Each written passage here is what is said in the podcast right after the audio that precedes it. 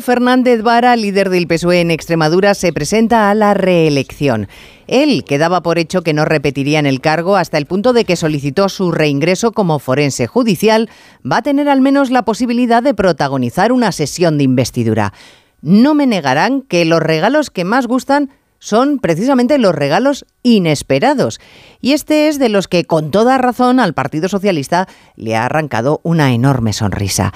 Las prevenciones que sí tienen en el PP a pactar con vos, eh, según en dónde, claro, da opciones a la izquierda mucho más receptiva a hacer pactos con Podemos, por ejemplo. La duda está en si el votante de derechas en Extremadura va a premiar o castigar los escrúpulos.